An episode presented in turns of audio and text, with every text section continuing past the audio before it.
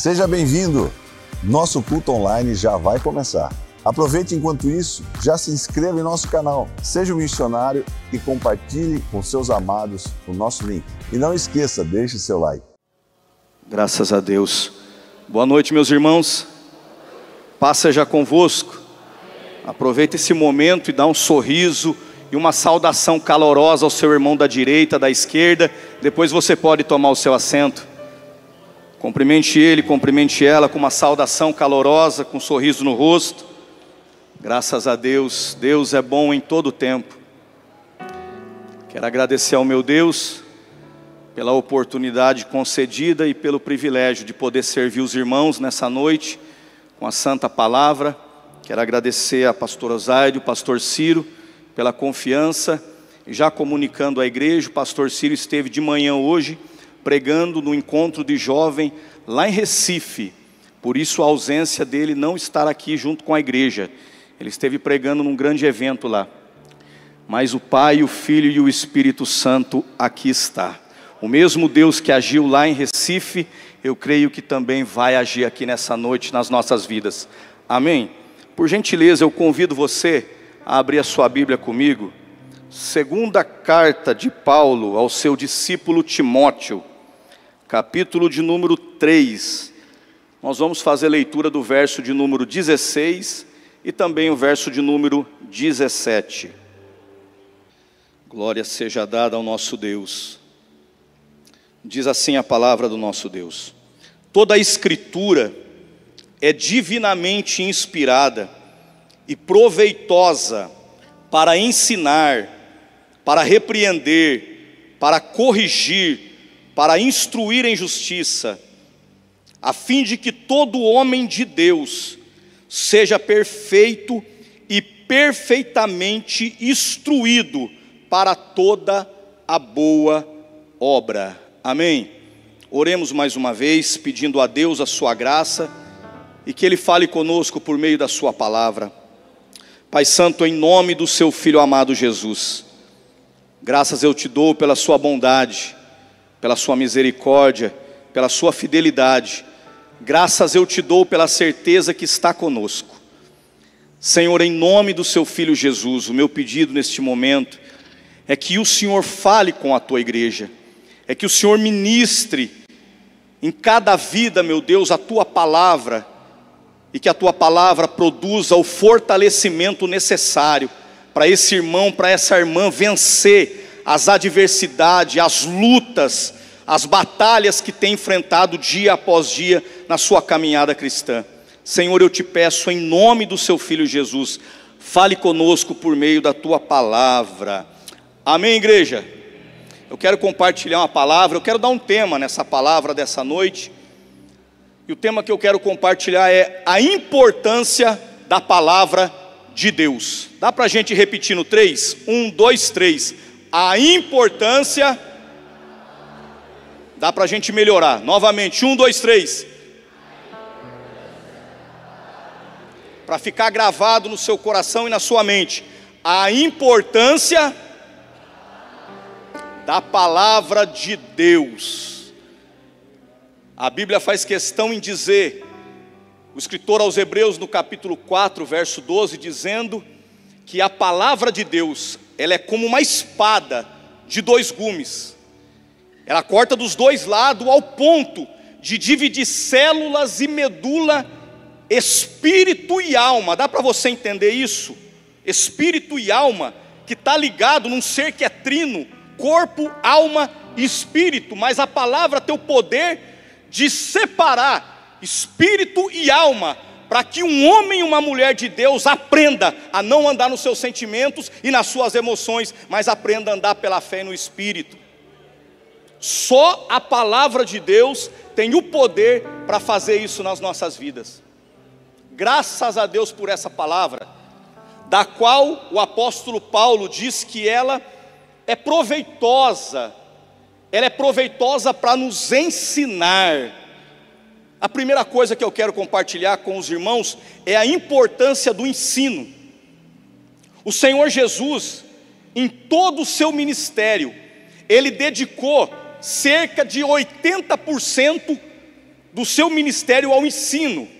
Não é à toa que Jesus ensinou cerca de 66 vezes, pregou 11 e cantou uma. Hoje nós invertemos tudo, infelizmente. Estamos cantando 66, ensinando 11 e pregando uma, e queremos os mesmos resultados. Se nós queremos realmente andar na mesma dimensão de esfera de poder de Jesus, retornemos à prioridade do Evangelho. A palavra de Deus ela é tão importante na nossa vida que ela é o alimento para a nossa alma e para o nosso espírito. Assim como o corpo, se não for alimentado pelo alimento e não suprido pelos nutrientes necessários, a pessoa ela chega a um estado de fraqueza, ela chega a um estado de anemia, e nós bem sabemos que a anemia também leva à morte, leva a óbito.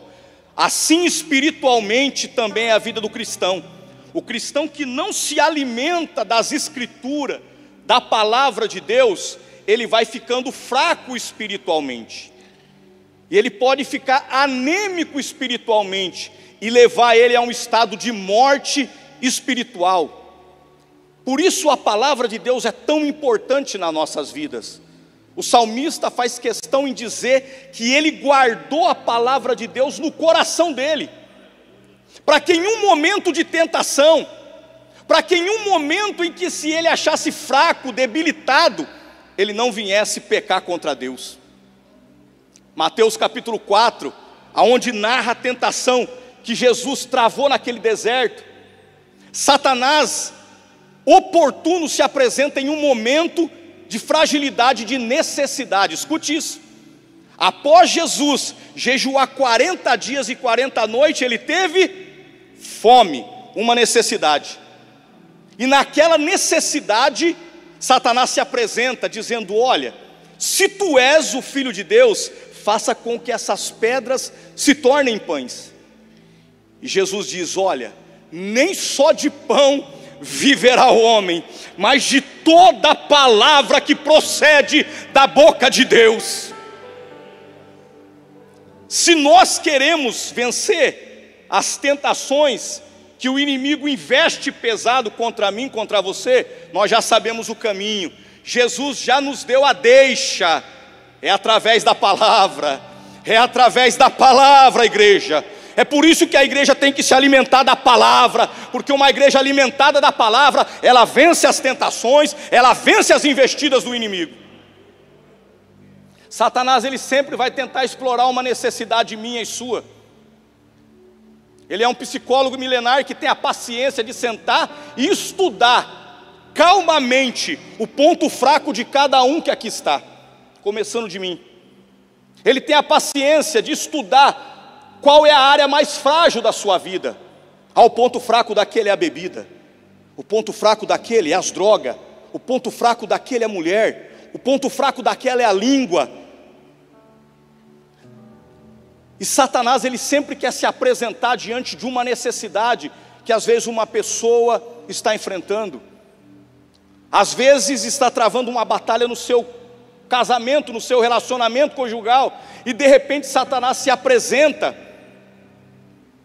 em um momento de necessidade, às vezes, de carência, às vezes, de um cônjuge, e de repente ele se apresenta num momento como aquele, num momento em que uma pessoa está passando um aperto, uma dificuldade financeira, ele se apresenta num momento de necessidade, tentando dar uma solução. Olha, se você pegar isso e vender, você pode pagar suas contas. Olha, se você traficar, você vai, vai levantar um dinheiro e resolver o seu problema quando ele vê ali naquela necessidade de Jesus como homem ali tendo fome, ele se apresenta, mas Jesus ele venceu aquela investida porque ele estava cheio da palavra. Cheio da palavra. Por que, que o ensino ele é tão importante na igreja? A Bíblia faz questão em dizer em Atos capítulo de número 5, verso 42, que os apóstolos juntamente com a multidão que foram se convertendo após o dia de Pentecoste, o número foi se aumentando, foi se avolumando. E a Bíblia faz questão em dizer que todos os dias eles se reuniam nos templos e também na, nas casas, ensinando e pregando que Jesus Cristo era o Cristo vivo, o Senhor. Todo dia eles ensinavam no templo e nas casas, ensinavam, dedicavam tempo, gastavam tempo ensinando a palavra de Deus. Irmãos, uma das coisas que mais fortalece a igreja é o ensino.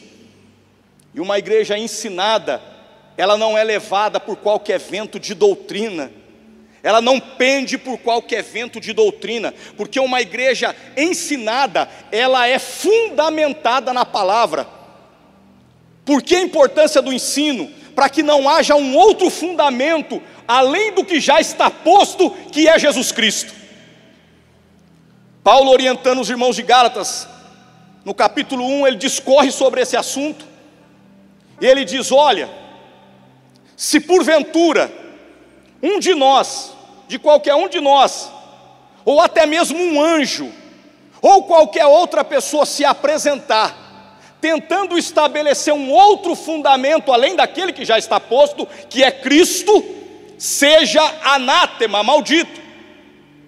Porque o fundamento, a base, a igreja está fundada, irmãos, não é em homem, a base fundamental da igreja é o próprio Cristo, por isso ele mesmo disse para Pedro: Pedro, sobre esta pedra, a rocha, a rocha ferida de Meribá, sobre esta pedra eu edificarei a minha igreja, e as portas do inferno não prevalecerão contra ela. A igreja vence porque ela está fundamentada sobre a rocha que é Jesus de Nazaré. Você pode dar um glória a Jesus? A Ele a honra, a Ele a glória. A nossa vida, a nossa família está fundamentada em Cristo. A igreja vence, a igreja caminha, irmãos, porque ela está fundamentada na pessoa bendita de Jesus Cristo de Nazaré. Por que, que o ensino é tão importante? Por que, que a palavra de Deus é tão importante nas nossas vidas? Porque a Bíblia diz em Romanos 10, 17, que a fé, ela vem pelo ouvir, e o ouvir pela palavra de Deus. Porque quanto mais contato nós vamos tendo com, a, com as Escrituras, e vamos nos deparando com os milagres, com as manifestações do poder sobrenatural de Deus, aquela escritura vai produzindo e promovendo em nós uma fé sobrenatural, uma fé que faz eu e você transpor os limites, transpor as barreiras, transpor as lutas que temos enfrentado na nossa caminhada como cristão.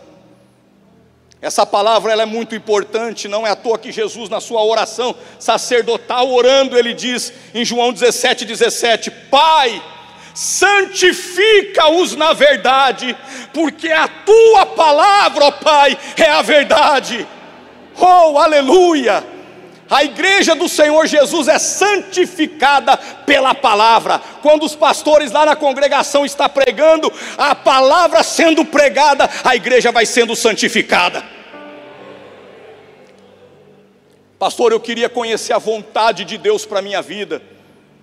Eu queria tanto saber qual é a vontade, a prioridade da vontade de Deus para mim. A palavra de Deus nos ensina, irmãos.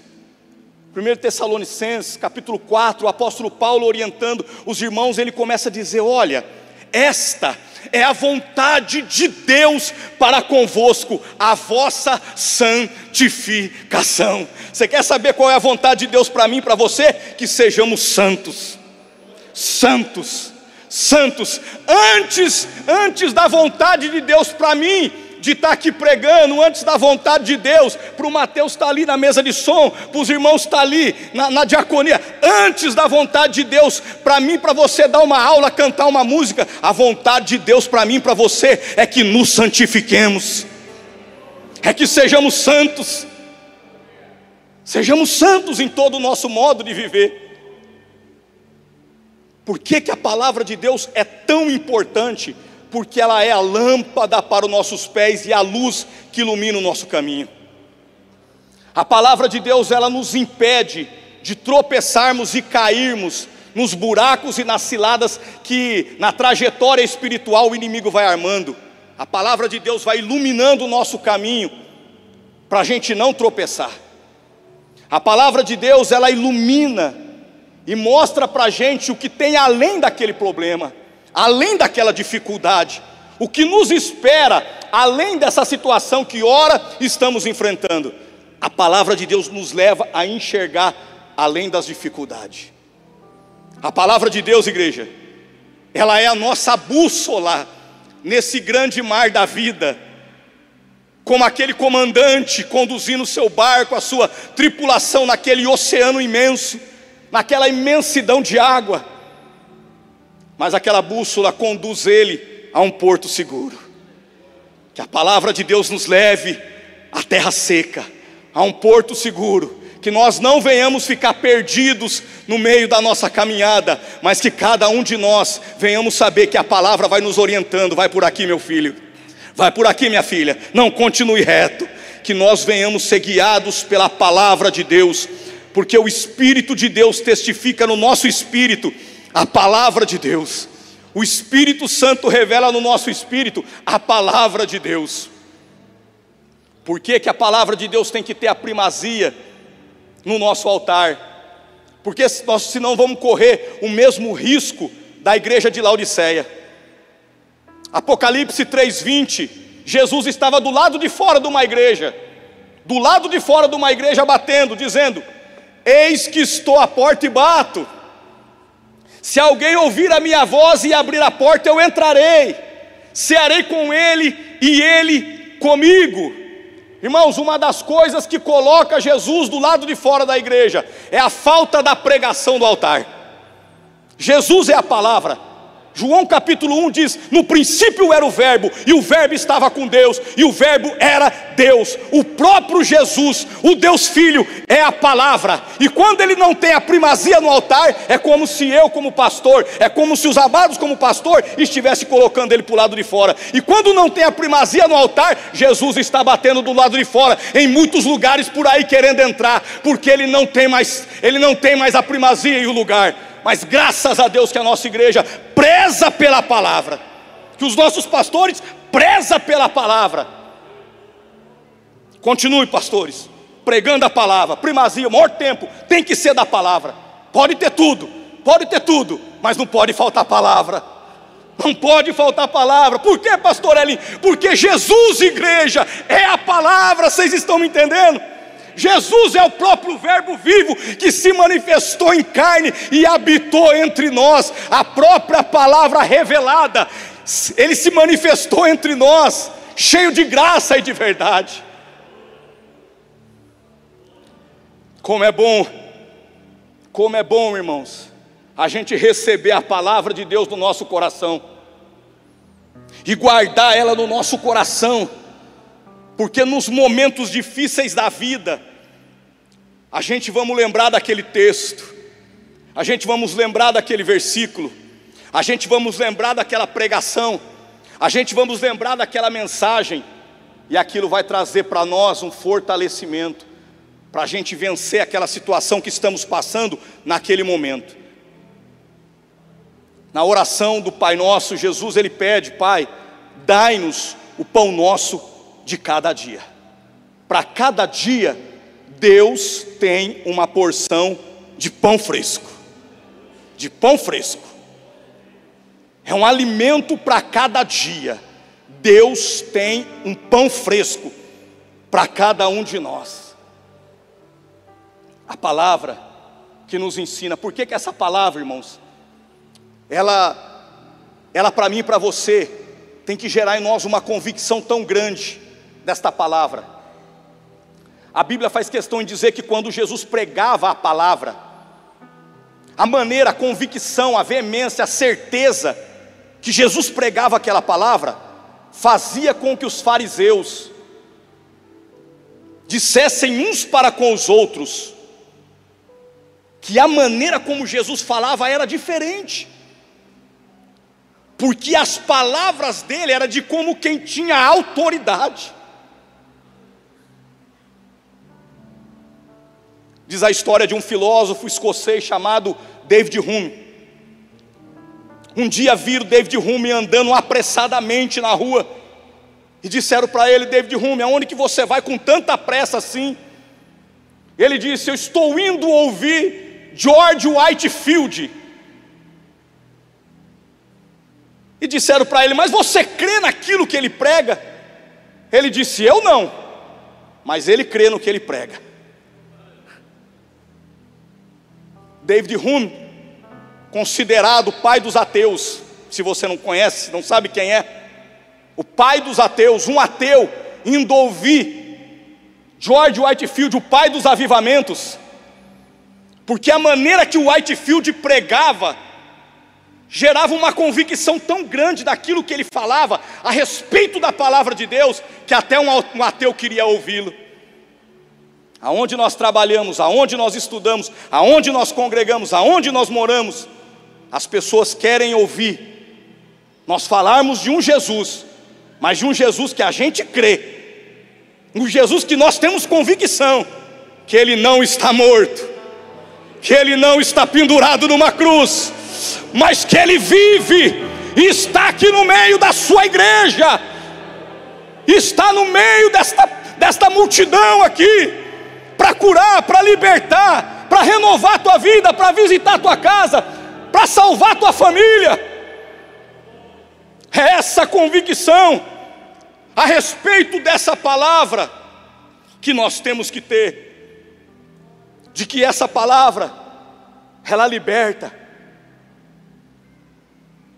essa palavra ela transforma, essa palavra ela muda, quando essa palavra é liberada, o Espírito Santo, em concordância, em ação com a palavra, trabalha na vida do homem, convencendo o homem do seu pecado e levando o homem a dar uma resposta para aquela palavra, e o homem entrega a sua vida a Jesus. Assim aconteceu com cada um de nós.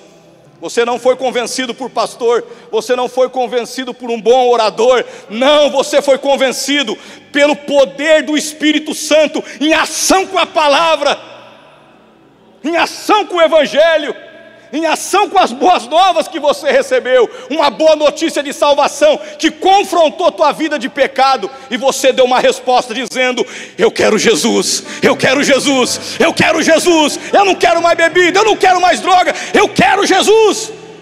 Aleluia! Oh, glória seja dada a Deus. É que nem aquele hino do Dani Azevedo: a palavra de Deus é fiel e jamais ela volta vazia.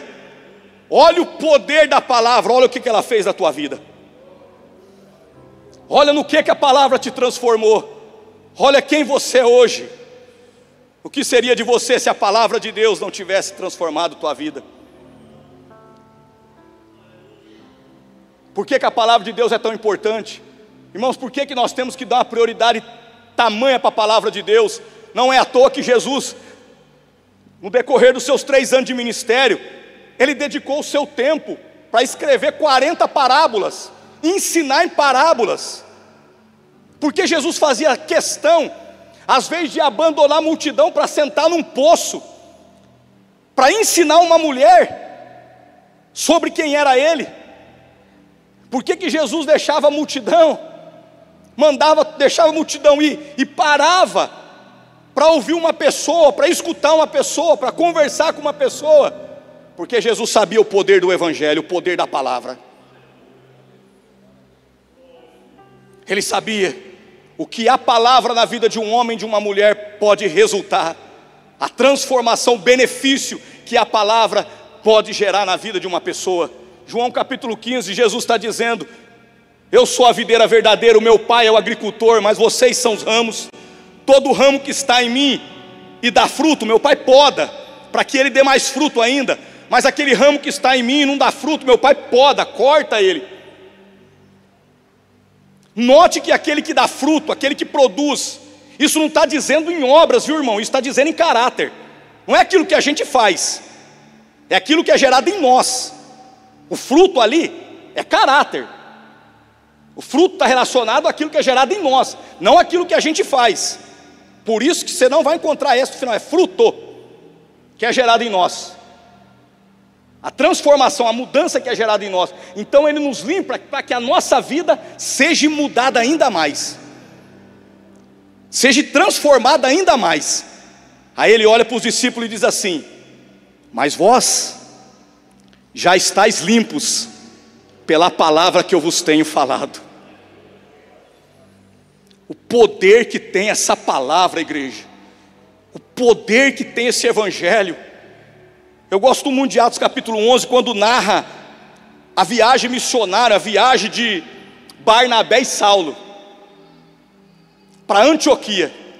Eles vão para Antioquia e a Bíblia diz que ali em Antioquia eles passam um ano, um ano, ensinando, ensinando, ensinando, ensinando, ensinando e ensinando.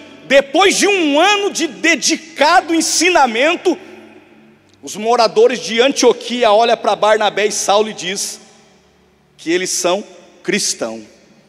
São chamados pela primeira vez de cristão dois homens que aplicaram a sua vida, dedicaram a sua vida ao ensinamento, foram comparados por causa do ensino, do empenho, por causa da maneira que eles ministravam o evangelho da graça, por causa da maneira que eles anunciavam as boas obras, por causa do seu comportamento e conduta.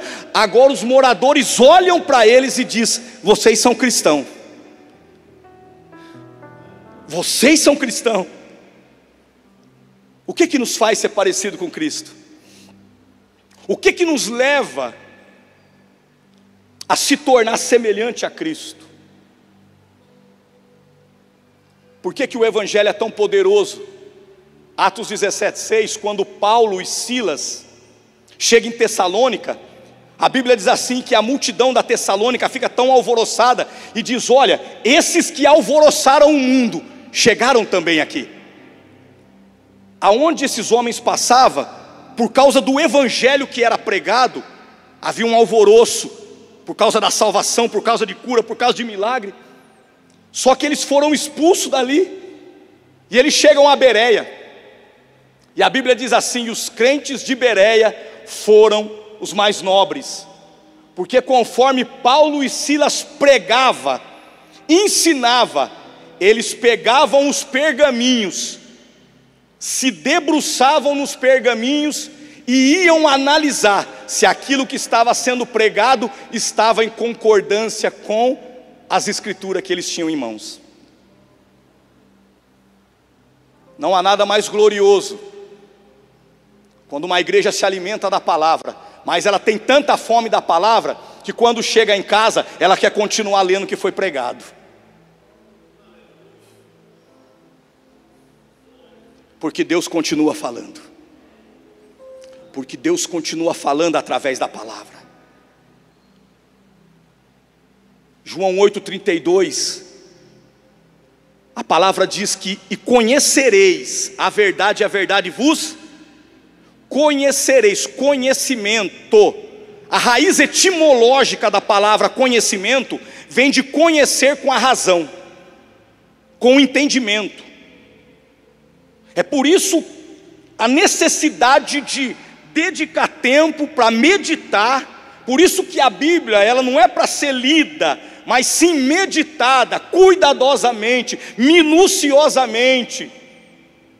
Porque a Bíblia revela a vontade de Deus para mim e para você. A Bíblia é o coração de Deus aberto, revelado para mim e para você. A melhor maneira e maior maneira de você ouvir Deus é através da Bíblia. Você quer ouvir Deus falar? Leia a Bíblia. Você quer ouvir Deus falar com você? Vai para a Escritura. Vai para a palavra. Por isso que a palavra de Deus, ela é tão importante na nossa vida. Eu costumo dizer, se você quer ver um crente firme, é você ver crente que frequenta escola dominical. É ou não é? Frequente, fre, frequente mesmo, aqueles crentes frequentes de escola bíblica dominical, que amam a palavra, não perde domingo, tá com chuva, tá frio, mas tá lá na escola bíblica dominical, por quê? Porque ama a palavra, ama a palavra, prioriza a palavra na sua vida, e como consequência disso, se torna um crente forte em Deus, um crente firme em Deus, com base sólida. Não é qualquer coisinha que derruba um crente desse, não. Não é qualquer ventinho que balança a vida de um crente desse, não. Porque a estrutura espiritual desse crente é a palavra de Deus. Ele não está baseado em emoções, em sentido. É, não é aquilo que ele sente ao sentir um arrepio, uma emoção, uma vontade de chorar, não. Ele tem uma certeza plena, uma convicção plena da palavra dentro do seu espírito. Aconteça o que acontecer, ele continua crendo na palavra. Deus falou e está falado. Aconteça o que acontecer, eu vou descansar na palavra. Porque o que espero no Senhor renovarão as suas forças, subirão com asas como de águia, correrão e não se cansarão, caminharão e não se fatigarão. Essa promessa não é para todo mundo, é só para aqueles que esperam no Senhor. E aonde estão aqueles que esperam no Senhor? Confiantemente. Aonde estão aqueles que esperam no Senhor? Esperam o, o momento do alarido, da trombeta, a voz do arcanjo para buscar a igreja. Maranata, Maranata, ora vem, Senhor Jesus. Oh glória! Bendito seja o Deus da palavra. Glórias a Deus pela Sua palavra. Irmãos, uma igreja estruturada e fortalecida na palavra, ela enfrenta os interpéries que for. Se nós formos analisar o que que deu base, fundamento e estrutura para os cristãos do primeiro século. A Bíblia fala assim que aqueles cristãos que foram se convertendo e caminhando junto com os apóstolos, todos os dias, eles se reuniam. Eles se reuniam para orar, eles se reuniam para aprender a doutrina dos apóstolos e eles se reuniam para o partir do pão, comunhão. Qual foi a base, o que trouxe o fortalecimento e trouxe uma estrutura para que os cristãos do primeiro século conseguissem suportar a perseguição romana. Aqueles irmãos oravam, aqueles irmãos dedicavam tempo na doutrina dos apóstolos, o tempo que eles tinham, eles estavam em comunhão, no partir do pão, orando junto, partilhando a palavra junto, comendo junto, um ajudando o outro, se fortalecendo. E os cristãos do primeiro século, meus irmãos, eles fizeram a diferença. Nós bem sabemos da história dos cristãos que foram lançados no Coliseu. Se você tiver a oportunidade, compra um livro chamado Mártires, Mártires do Coliseu. Você tem que ter esse livro. Você precisa ter esse livro como cristão. Mártires do Coliseu.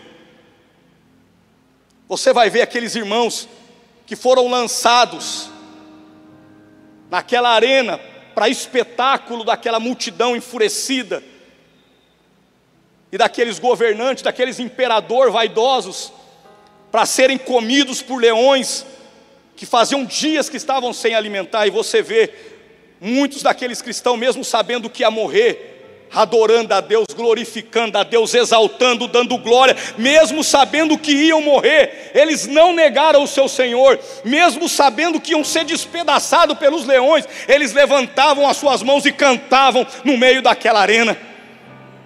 Muitas vezes, quando soltaram aqueles leões, os leões vieram com toda a fúria, e quando chegava aos pés daqueles cristãos, eles se prostravam como gatinhos.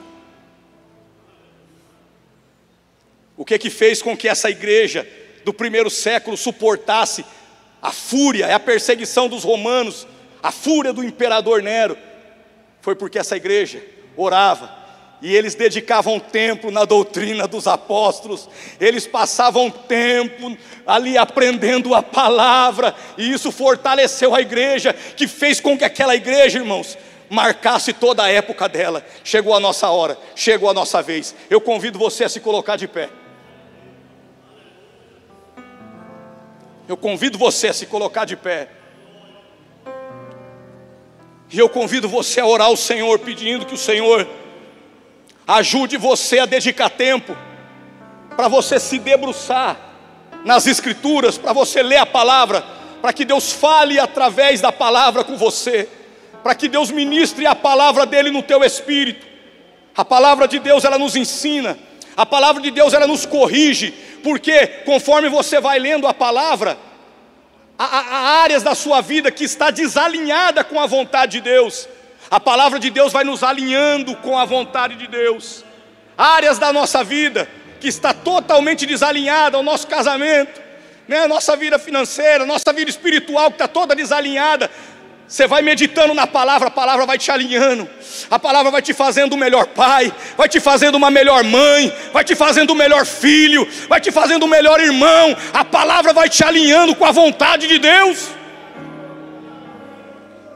A palavra, diz o profeta Amós, que a palavra de Deus é como um plumo, é como um plumo, o pedreiro ele pega aquele plumo, para que ele possa alinhar aquela viga, aquele muro, para que aquela viga não seja comprometida, a estrutura dela, para que aquele muro não caia. Hey, a palavra de Deus é como um plumo. Deus falou assim para o profeta Amós: Amós, eu vou passar o meu plumo, a minha palavra, no meio do meu povo, para alinhar o meu povo com a minha vontade. A palavra de Deus, irmãos, ela nos alinha, ela vai nos alinhando dia após dia. Se alimente dessa palavra, coma dessa palavra, se fortaleça na palavra. Ei, se perguntarem para mim, para você, Pastor Elinho, qual é a identidade que o senhor gostaria que a sua igreja tivesse? Eu gostaria que todo mundo dissesse: a minha igreja é uma igreja de palavra. É uma igreja que tem palavra. A identidade da igreja é uma igreja que tem palavra. É uma igreja que tem palavra. Pode ir lá, porque lá tem palavra. Pode ir nas congregações, porque lá tem palavra. Pode visitar, porque lá tem palavra. E quando diz isso, irmão, que lá tem palavra, estão dizendo o próprio Jesus está lá, porque Ele é a palavra. Ele é a palavra. Coloque a sua mão no seu coração e ore como o salmista disse: Senhor, eu quero guardar a tua palavra no meu coração, para mim não pecar contra ti, Senhor. Senhor, me fortalece através da tua palavra me sustenta, pois a tua palavra ela nos corrige, a tua palavra ela nos exorta. Senhor, nós somos confrontados pela tua palavra a ter uma mudança de vida, a ter uma mudança de caráter, a ter uma mudança de postura na nossa maneira de viver, na nossa maneira de ser. Ah, meu Senhor, vem com a tua palavra, Senhor.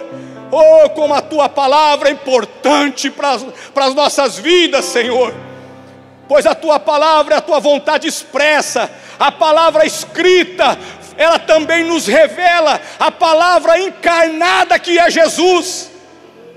Obrigado pela tua palavra que a tua palavra sustente essa igreja, que essa igreja seja conhecida, uma igreja de palavra, que o teu povo seja conhecido como um povo que ama, prega e zela pela tua palavra, que nas nossas escolas bíblicas dominicais seja priorizada a tua palavra, que a tua palavra encontre lugar em nossas vidas para fazer morada e nos transformar para a glória de Deus, o nosso Pai. Você pode louvar esse Deus bem forte com as palmas. Louve a Jesus, a Ele a honra, a Ele a glória, a Ele o domínio e o poder. Espero que essa mensagem tenha falado ao seu coração. Tenho duas sugestões para você assistir. Acompanhe aqui as nossas mensagens e aproveite e clique para se inscrever. Deus abençoe você grandemente, em nome de Jesus.